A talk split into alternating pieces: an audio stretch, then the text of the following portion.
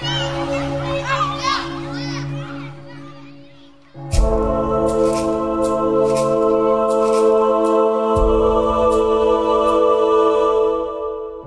vítimas esperam ainda hoje um pedido de perdão por parte dos próprios abusadores, bem como da hierarquia da Igreja Católica Portuguesa. Não houve nenhuma manobra de encobrimento, houve sim o tratar as coisas segundo aquilo que, que era possível. Claro que houve ocultação da hierarquia da Igreja. Haver 400 casos eh, não me parece que seja particularmente elevado. É uma derrota porque alguém foi espezinhado nos seus direitos fundamentais e de uma forma que é aquela que mais atingiria qualquer pessoa.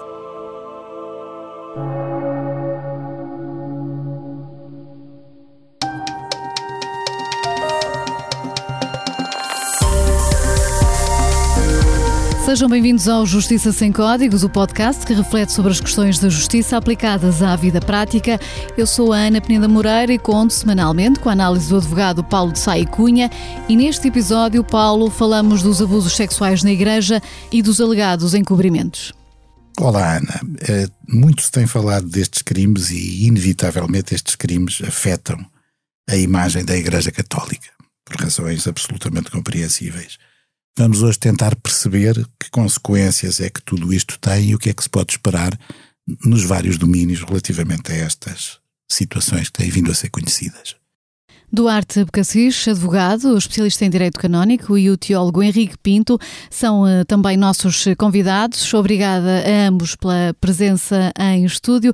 Mas, Paulo, hoje vou começar por si, uh, porque é um especialista em Direito Penal, e creio que é uma pergunta que é essencial obtermos aqui uma resposta. Muitos têm falado em encobrimento por parte das altas entidades da Igreja Católica. O último caso envolvia, nomeadamente, Dom José Ornelas, Bispo de Leiria e também presidente da Conferência Episcopal, mas a lei prevê algum tipo de punição para aquilo a que temos chamado de encobrimento? Não, não prevê nem o encobrimento enquanto crime. A lei penal não consagra nenhum tipo penal com essa denominação. É, nem prevê, em determinados casos, sanções para o não cumprimento do dever de denúncia. Sanções penais, estamos a falar disso, sanções disciplinares podem existir. O que é que acontece aqui quando se fala em encobrimento? O encobrimento poderá ser hum, relativo a situações que podem constituir crime e que podem vir a ser denunciadas, sendo denunciadas e sendo crime público, o Ministério Público tem que abrir um inquérito para investigar esses factos e esse inquérito decorre, pode chegar a uma acusação ou não por variadíssimas razões que também falaremos mais adiante. Agora, a questão é saber se há dever de denúncia ou não há dever de denúncia. O dever de denúncia existe relativamente a funcionários. O conceito de funcionário hoje está muito alargado. Pergunta-me: um membro da Igreja tem o dever de denunciar se for funcionário público ou se for equiparado a funcionário público? Sim, em determinadas circunstâncias isso pode acontecer. Como mas em geral, não. Se trabalhar, por exemplo, numa instituição que tenha um estatuto de instituição de uh, utilidade pública. Uma IPSS, por exemplo? Por exemplo, porque poderá haver uma equiparação a funcionário e, nesse caso, estando equiparado a funcionário e tendo conhecimento de crimes, tem o dever de os participar. Hum? De qualquer modo, não há encobrimento enquanto crime autónomo. Pode haver um crime de favorecimento pessoal, mas que reflete outra realidade que eu vou tentar aqui explicar. Se há qualquer interferência com uma investigação que está a decorrer, de qualquer espécie, isso pode ser um favorecimento pessoal. No entanto, tem que existir uma investigação. Tem que existir previamente uma atividade que se destina a prevenir ou a investigar crimes. A denúncia é uma coisa diferente. A denúncia é trazer ao conhecimento das autoridades que têm competência para abrir um processo criminal factos que podem constituir crime. E, portanto, se quiser, é o ponto de partida, é aquilo que faz espoletar uma investigação. Ou seja, para haver algum tipo de crime, esse favorecimento ou encobrimento, como de alguma forma lhe temos chamado de forma corriqueira, teria que eh, prejudicar uma investigação já em curso. Caso contrário, estamos só a falar de dever de denúncia e isso não tem, eh, digamos que o não cumprimento desse dever de denúncia não tem, nestes casos, eh, um, uma consequência do ponto de vista penal. Exatamente. Poderá ter consequências disciplinares Penal não, mas o que a Ana acabou de dizer é exatamente assim. Duarte Becassis, dou-lhe agora a palavra porque uh, para, estamos a falar de direito penal, mas no caso uh, da Igreja há uh, uma outra lei, enfim, a Igreja Católica tem também as suas regras e os seus tribunais, os tribunais eclesiásticos, que se regem à luz do chamado direito canónico. E, portanto, à luz desse direito canónico, há algo que possa, nesta altura, punir este encobrimento? Ou seja, só para esclarecer, estamos sempre a falar de situações em que um, o suspeito em causa, digamos assim, possivelmente suspeito apenas moral, uh, não cometeu nenhum abuso sexual, mas teve conhecimento desses abusos sexuais. Ana, eu só gostaria de fazer primeiro uma precisão. Eu não sou especialista em direito canónico. Uh, o meu conhecimento do direito canónico vem só pelo facto de, uh, da ação pastoral que eu desenvolvo na minha paróquia e também a nível da Diocese, eh, enquanto responsável por catequização de adultos e que sentia necessidade de conhecer minimamente estas matérias do direito canónico, porque há problemas depois com os quais sou confrontado nessa, nessa pastoral que me obrigam a ter esse conhecimento. Portanto, um advogado com profundo conhecimento Portanto, no feito, direito canónico. Feito, com algum conhecimento, mas não posso dizer profundo, por enquanto. Eh, mas pronto, feita esta precisão. Eh, relativamente uh, a esta questão do equilíbrio que tem sido falada, eu julgo que importa esclarecer do ponto de vista eclesiástico uh, um bocadinho a razão pela qual esta comissão independente também surge. Eu julgo que a preocupação é fazer um descobrimento.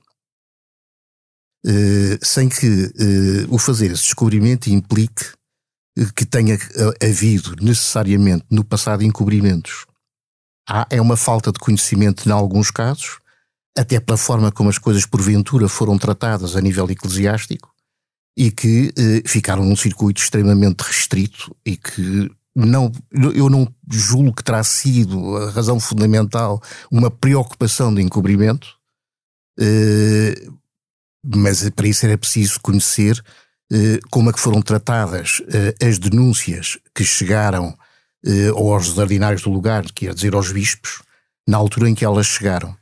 E, portanto, terá que ser visto caso a caso, e eu julgo que é isto que está a, tentar ser apurado por esta comissão independente, e por isso digo que é mais um descobrimento eh, daquilo que se passou para que não se torne a passar, eh, porque realmente eh, esta, estas ações são graves, e são muito mais graves no seio da Igreja Católica, eh, porque eh, vai eh, claramente causar escândalo naqueles que se creem que são católicos e que são cristãos não apenas católicos. E a continuidade a falar, deste crime, vai para além da Igreja. A continuidade destes crimes, eh, enfim, a experiência já, já o provou que de alguma forma beneficiou com, eh, se não há um encobrimento, pelo menos com um fechar de olhos de altas entidades. E nesse sentido voltava a colocar-lhe a questão, à luz do direito canónico, eh, há agora ou não a obrigação por parte dos membros da Igreja de denunciarem estes crimes? Há uma obrigação de dever e mais, uh, o faltar a essa obrigação de dever tem consequências penais. Porque, uh, como disse bem, o direito canónico também há um direito penal canónico uh, que vai a par do direito penal comum. e isso deve-se muito ao Papa Francisco. O Papa Francisco fez, eu não direi uma revolução, mas a verdade é que colocou o direito canónico, julgo, no seu justo lugar no Código de Direito Canónico, porque a reforma de 83 eh, teve uma má experiência, porque era, eh, por exemplo, no que toca à determinação das penas. O Código era muito fluido. Não havia, as penas não estavam determinadas. E isso causava muita dificuldade eh, a quem tinha que aplicar as, sanções penais em saber que sanção vou aplicar a este determinado comportamento. Eh, Por outro lado. Uh, e neste momento essas sanções estão mais claras essas sanções e é estão. mais fácil aplicá-las, ainda que não exista até ao momento grande experiência ainda não, de aplicação. Estamos a falar é de 2021. É, exatamente, estamos a falar de 2021. Portanto, foi a alteração total do livro sexto do, do, do Código Canónico, uh, de Direito Canónico, foi, foi modificado. Uhum. E para que percebamos o alcance então deste Direito Canónico e dessas alterações que foram feitas, uh, que consequências uh, poderão aplicar estes tribunais eclesiásticos a quem encobrir ou não denunciar casos destes uhum. de abusos sexuais? Portanto, aqui esta responsabilidade cabe fundamentalmente ao Bispo. Portanto, o Bispo é que cabe exercer esta ação penal eh, na sua diocese. E eh, quando o visado é o bispo? Quando o visado é o bispo, será a Santa Sé. Mas, e, pronto, e, e, também há um dever, portanto, de denúncia de qualquer clérigo que tenha conhecimento de um facto que possa ser e preencher este tipo de, de, crime canónico, de o denunciar e há uma obrigatoriedade de imediatamente haver, abrir um processo de averiguações. Uh, e podem levar à expulsão? Há aqui uma questão já agora que eu gostaria de explicar, porque tem a ver com a obrigatoriedade ou não obrigatoriedade de os bispos fazerem uma denúncia à, ao Ministério Público, por exemplo. Do ponto de vista estritamente jurídico, uh, essa obrigação uh, não existe no direito canónico. Porquê? Ou seja, para quem nos acompanha e que domine eh, um pouco menos eh, estas questões jurídicas, eh, não, o direito canónico não prevê que quem tem conhecimento destes casos seja obrigado a dizer às autoridades, à polícia, ao Ministério Público, que tem conhecimento de abusos sexuais. E não o prevê porquê? Uh, pela razão que, seguinte, é que o Código de Direito Canónico é um código que se aplica universalmente, ou seja, a várias jurisdições com situações muito dispares e muito diferentes. Em vários países. Em vários países. E, portanto, há situações que são muito complexas. E então o que, o que acontece é remeter para a lei civil ou para a lei comum eh, esse dever de denúncia, ou seja, desde que a lei. Eh, porque os eh, católicos, os clérigos, são cidadãos como eh, como outros quaisquer e, portanto, são sujeitos às mesmas obrigações e aos mesmos deveres. E, portanto, se de acordo com a lei da jurisdição em que eles residem há essa obrigação de denúncia, então há essa obrigação de denúncia também na decorrência do direito canónico. Se não houver, aplica-se a lei tal qual se aplica aos restantes cidadãos. Muito Como bem. disse o Dr. Paulo Cunha, com toda a razão, neste momento os dirigentes das IPSS da Igreja, que tem muitas, têm este dever de denúncia. Os restantes eh, não, porque a lei, como também já percebemos, em Portugal não obriga a, eh, a essa denúncia. Henrique Pinto. Eh, uma das medidas mais importantes do Papa Francisco, ainda que este processo, creio que concordará, tenha começado também já com o anterior Papa, Bento XVI, eh, mas uma das grandes medidas e que pode eventualmente vir a abrir o baú ainda mais do que já está aberto foi o fim do segredo dos processos canónicos que estão eh, conservados nos arquivos das eh, dioceses do Vaticano e essa abertura para facultar estes processos às autoridades civis. O que é que nestes processos, nestes arquivos, está mencionado mencionado ou pode contribuir para perceber aquilo que é a dimensão eh, destes casos de abusos sexuais?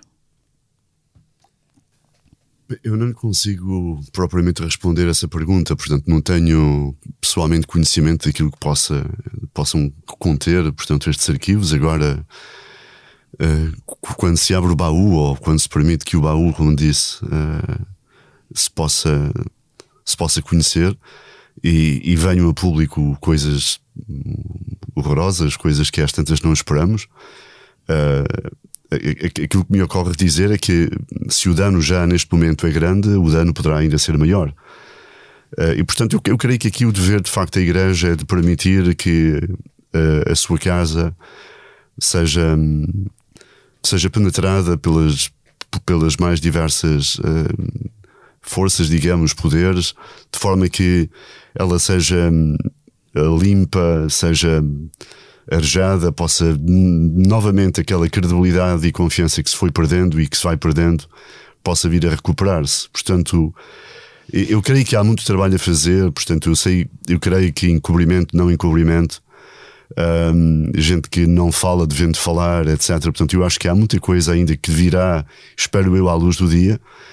E, e a, a Igreja terá que ter essa humildade enorme de poder acatar, poder abraçar uh, aqueles que sejam os resultados de uma indiga de uma de um trabalho feito a este nível pela Justiça, Ministério Público. E, e eu creio que aqui a Igreja tem que sim aproveitar ao máximo a oportunidade de sair deste processo uh, renovada. Uh, e está noutros... a aproveitar essa oportunidade? Não, aquilo que. Uh, Pedro Stresch, agora na última conferência, portanto, o coordenador desta comissão de investigação, ehm, realçou a coragem pioneira da Conferência Episcopal e de todas as estruturas religiosas e pessoas que têm acompanhado as suas diretrizes. O que eu lhe pergunto é: estamos efetivamente a falar de uma coragem pioneira ou estamos a falar de uma igreja que se viu empurrada contra um beco sem saída e que teve que reagir? Não, é, é empurrada, eu não sei. Aliás, eu, eu, deixo as questões mais legais e do, do, direito canónico, do direito civil, penal, portanto, para os colegas aqui eh, que são certamente entendidos sobre eh, estas questões muito mais do que eu. Eu, eu sublinhava aquilo que, no meu entender, é importante em relação a estas questões. Uh, o clericalismo. Portanto, eu queria também aqui sublinhar que a igreja não é hierarquia. A igreja é povo reunido uh, à volta de, um, de uma convocação. Falamos da palavra de Deus, de quem é católico, etc. Portanto, uh, e o povo foi perdendo poder, ou às tantas nunca o teve. O poder ao longo dos séculos passou a ser um poder nas mãos de uma hierarquia. E eu, e eu lamento que, mesmo quando falamos de igreja, estejamos certamente a falar de uma, da hierarquia da igreja, mas não, não estamos a falar dos mil milhões e tais de pessoas que são fiéis, que são crentes, e, e não é sobre estas pessoas de, sobre eh, as quais estas coisas estão a ser ditas. Portanto, Uh, isso, isso dá-me aqui uma oportunidade de lançar. E há aqui um também tema... uma questão que tem a ver. Uh, tudo isto, aliás, quando falamos aqui de dever, se me permite, Ana, e não dever, eh, dever ou não dever, a lei, eh, a lei existe porque o ser humano é tremendamente é tremendamente animal, quer dizer, ainda que, ainda que se dê por propósito sair desta sua animalidade e elevar-se sendo humano, e portanto a lei existe, e aqui também eu podia comparar aqui a questão da lei, mesmo dentro do Evangelho ou, ou, ou do Novo Testamento, a questão da lei e da graça. Quer dizer, nós continuamos a precisar da lei porque a graça ainda não teve aqui, não ganhou o espaço, ainda não o espaço que devia, que devia ter. E portanto, para mim aqui não é sequer uma questão de dever ou não dever. Quer dizer, a Igreja, da, a, a, refletindo a sua origem e a origem em Jesus, a Igreja tem desde o início o dever moral de denunciar aquilo que é o não cuidado pelos mais frágeis, crianças, homens, mulheres em meia idade ou, ou adultos e idosos. Quando a Igreja, dentro dela, fora dela, se apercebe que este cuidado está a ser lesado, não está a ser respeitado, o dever de, de, de denunciar, para mim, não precisa de lei alguma, ao abrigo de qualquer tipo de direito canónico ou de direito penal. É uma questão moral. é uma questão, todo, portanto, por isso é que eu digo tudo isto. Eu compreendo que aqui a lei nós precisamos de leis, porque senão andávamos todos aí a dar-nos tiros uns aos outros e, portanto, temos que ter aqui balizas. E a lei tem essa função também de balizar e de penalizar quando é preciso penalizar. Agora, eu considero que a própria lei, mais do que penalizar, deve ser uma lei capaz de, não de e aqui a crítica Foucaultiana, Michel Foucault, que escreveu subejamente sobre a origem das prisões e também sobre tudo isto, quer dizer, a lei deve ter aqui, este, sobretudo este papel, mesmo a igreja, a igreja e a hierarquia cabe-lhe o papel de, de, de, de, ser, de ser misericordiosa.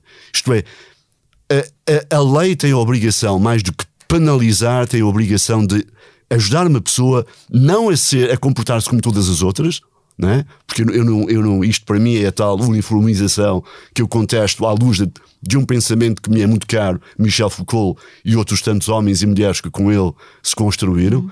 E portanto, uh, mas é, e eu creio que aqui eu só espero, eu, eu, eu, tinha muitas coisas aqui a dizer, de facto traz-me aqui muita coisa que tenho na minha cabeça, mas eu só espero que mesmo aqui a própria Igreja, a hierarquia, bispos, o Vaticano, tenham um cuidado muito grande por parte daqueles que são abusadores. Claro, e okay? é, creio que mas há também aqui uma questão, mas só agora aqui, Ana, a questão da sexualidade aqui é o, é o ponto-chave.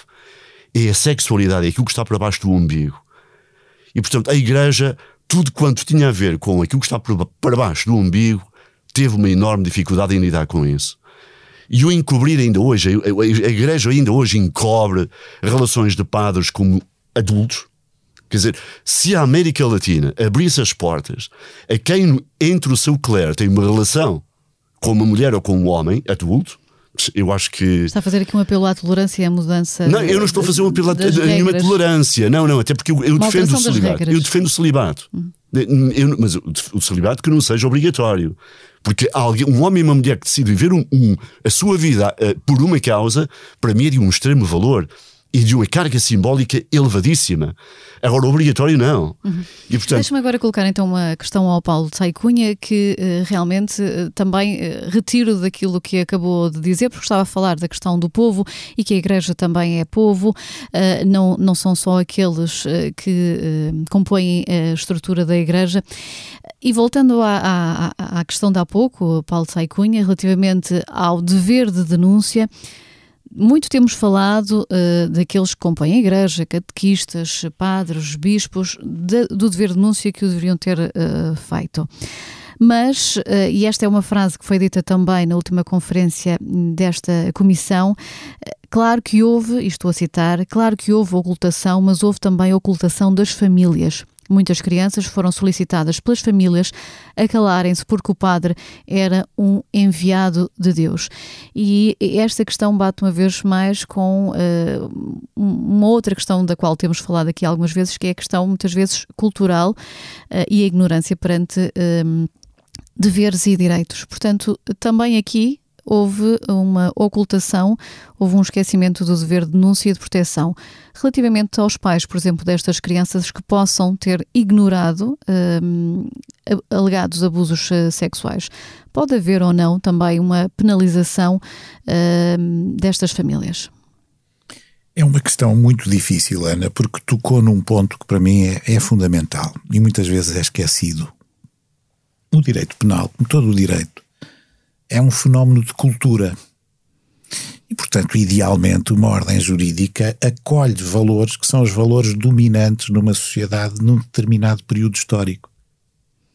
Eh, se há domínio onde esta penetração ou interpenetração entre o direito e o direito penal e a cultura mais se verifica, precisamente o dos crimes sexuais.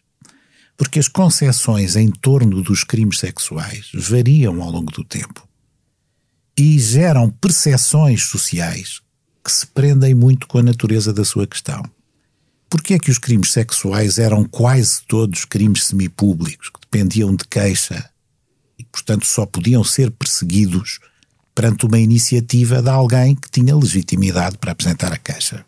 Precisamente porque se entendia, e isso correspondia a uma concepção social, não digo dominante, mas pelo menos uh, com, com, com um certo peso, de que uh, pretendia-se que uh, as vítimas de crimes sexuais não fossem obrigadas a expor-se à publicidade de um processo crime, porque o processo crime, a partir de certa altura, tem que ser público, e através dessa exposição pública uh, a um vexame, a algo que podia ser uma continuação de uma violentação moral a que já tinham sido sujeitas com a prática do crime. Uma segunda vitimização, uma segunda vitimização. habitualmente. E, portanto, deixava-se na esfera de cada um a decisão de participar criminalmente dos factos ou não.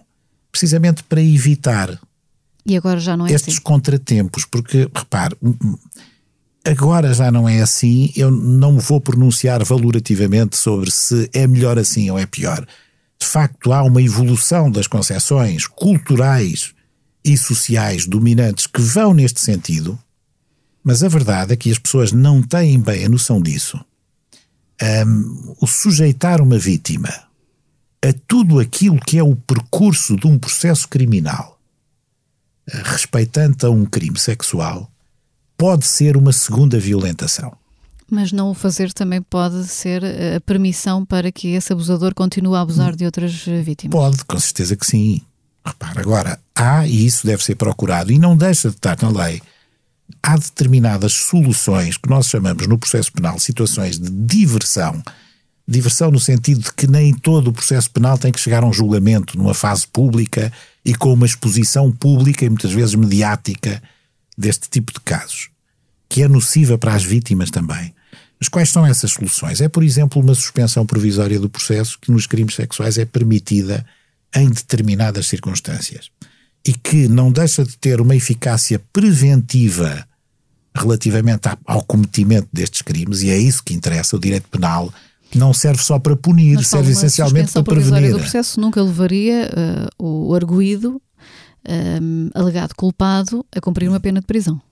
Não, a suspensão provisória destina-se a evitar isso, mas também se destina a evitar a exposição ao julgamento com tudo o que isso tem de publicidade. Porque vamos lá ver, nós não podemos querer ter. A sociedade tem capacidade oh, para, perante um crime oh, de abuso sexual e uma suspensão provisória do processo, depois conseguir acompanhar esse alegado abusador, porque nesse caso eu creio uh, que não, não, não chega a haver uma, uma sentença ou uma culpabilidade. É outro, é outro problema. Uh, para depois uh, termos a certeza que efetivamente não estamos a contribuir para a, a continuidade do crime.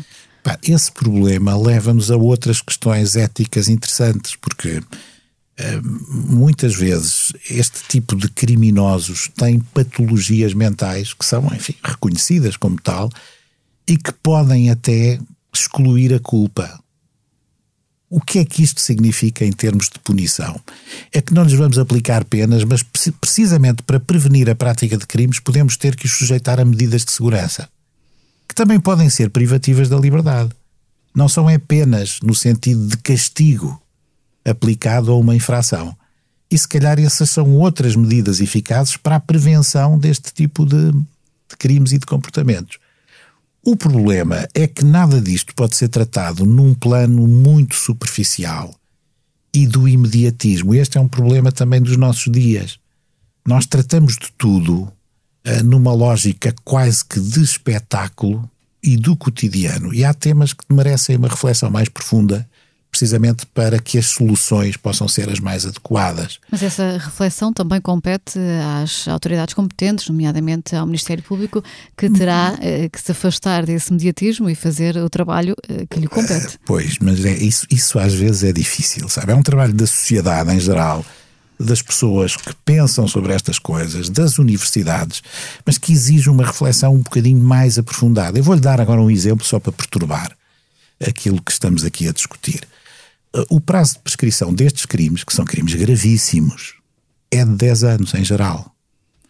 O prazo de prescrição de todos os crimes de corrupção, desde 2010, seja uma corrupção insignificante, seja a corrupção mais grave, é de 15 anos. Portanto, nós entendemos um caso de corrupção como mais grave que um desses É a lei que consagra esta solução. Porquê? Porque muitas prazo, vezes Paulo, há um foco... a contar a partir de quando? E faço esta Bem, pergunta porque imagino uma criança que é abusada aos 6 anos, 10 anos depois, que à altura em que o caso prescreve, ela tem 16, ainda não é um adulto. Não, isso está prevenido desde 2007, que a lei penal eh, previne essas situações, consagrando que a prescrição de qualquer crime sexual contra menores só ocorrerá após o menor ter completado 23 anos. E, portanto, previne-se uh, essa situação, dando a possibilidade do crime não prescrever até o próprio menor abusado poder, em decisão livre e consciente, vir a denunciá-lo. E os 10 anos contam-se a partir daí ou há apenas um, algum tempo? Os 10 anos contam-se a partir do cometimento dos factos ou da cessação do cometimento dos factos, muitas vezes são continuados, prolongam-se ao longo de vários anos, mas se o prazo de 10 anos terminar antes da vítima completar os 23 anos, ele é estendido até a vítima completar os 23 anos. De qualquer modo, aquilo que eu lhe dizia sobre os prazos de 15 e de 10 anos tem a ver com isto, com a atenção que muitas vezes se dá a determinados fenómenos criminais e que depois, do ponto de vista valorativo na lei, gera incongruências. Porque pergunto: é mais grave um crime sexual contra menores ou uma corrupção insignificante?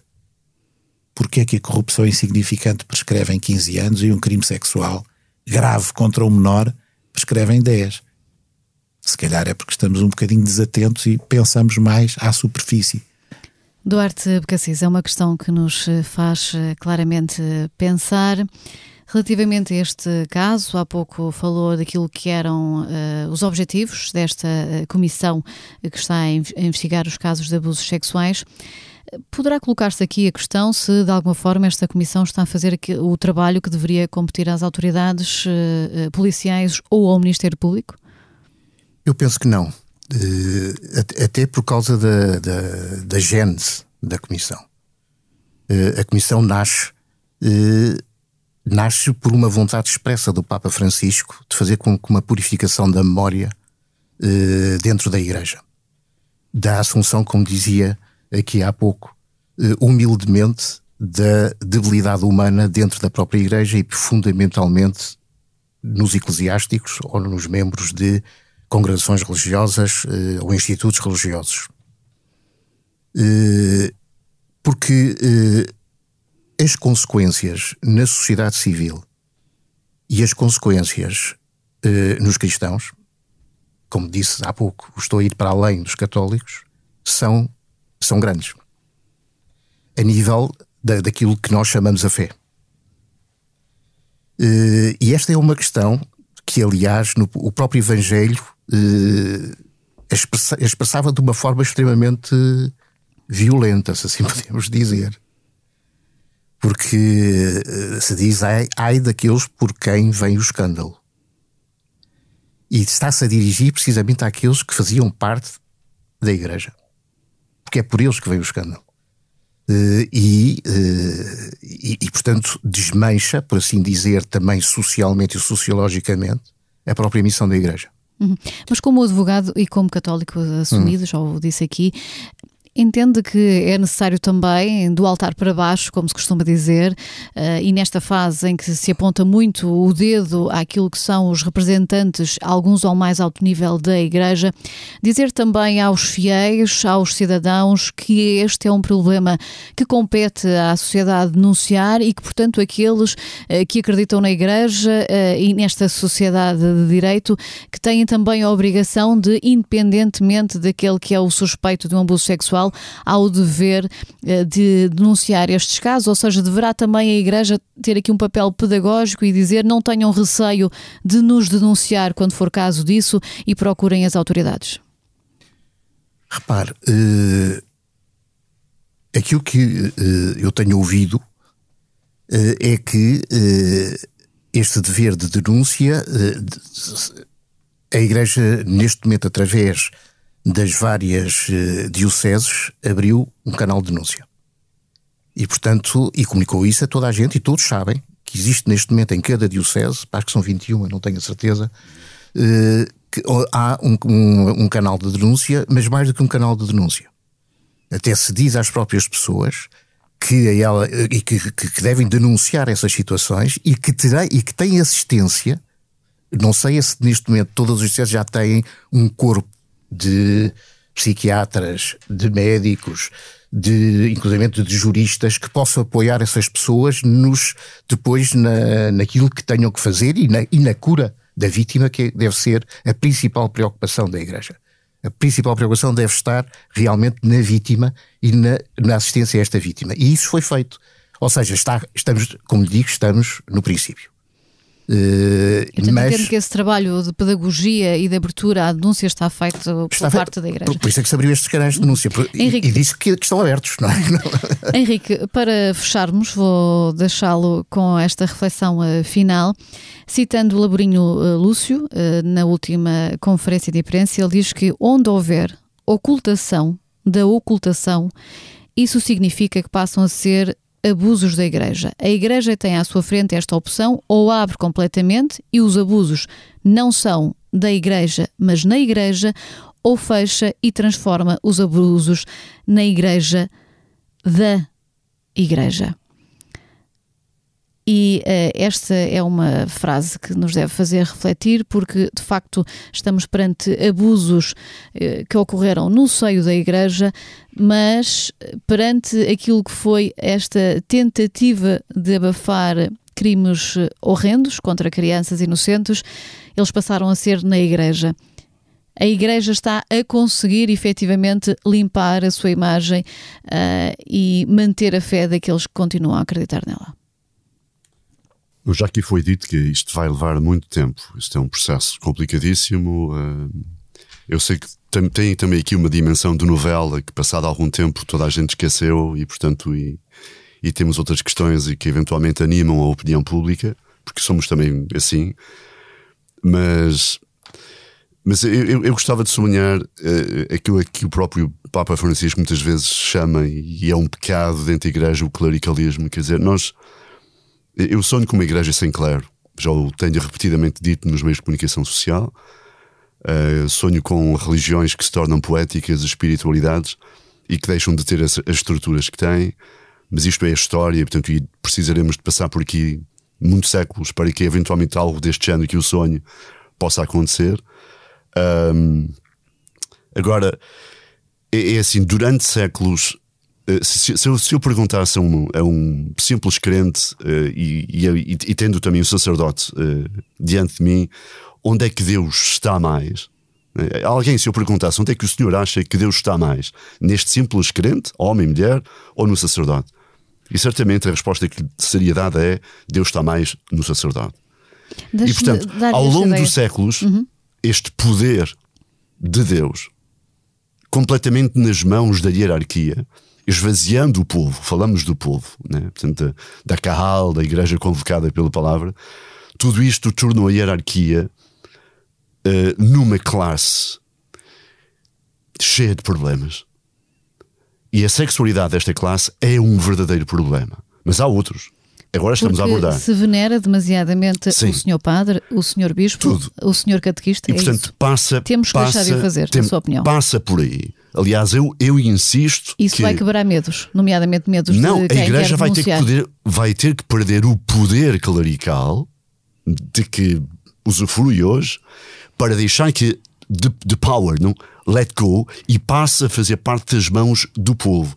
Mas não como um poder ou de um povo cheio de Deus, né? cheio de Deus, uhum. mas de um poder completamente oposto a isso tudo. Okay? Como orientadores da fé, é, mais do e, que. E, portanto, uh, mas de, deixa-me deixa também. poder hierárquico. De, deixa-me também dizer, portanto, isto de facto vai levar tempo, vai levar muito tempo. A Igreja tem aqui uma oportunidade de se deixar pressionada de se deixar limpar, de ter essa coragem. A Igreja, como dizia Volta Foucault, porque me é caro, é um poder político brutal e, enquanto força política, tem a obrigação de, de se transformar no tempo e essa transformação não tem ocorrido, não tem acontecido. Mas não está, e creio que todos concordam comigo, acima da lei. Não está e não pode, nunca poderá estar. Paulo de Cunha, Duarte Becacis, Henrique Pinto, obrigada a todos pela presença. A sonoplastia é do João Martins. Este podcast conta com a ajuda à produção de Cristiana Cardoso e a coordenação da Joana Beleza. Eu sou a Ana Peneda Moreira. Recordo que pode sempre envolver-se neste podcast enviando críticas e sugestões para o e-mail justiça sem códigos. E terminamos hoje citando o Papa Francisco, que disse que o único caso de abuso sexual já é muito, seja ou não ele ligado à Igreja ou qualquer outra instituição. O Justiça Sem Códigos regressa na próxima semana. Até lá, respeite os deveres, exija os seus direitos.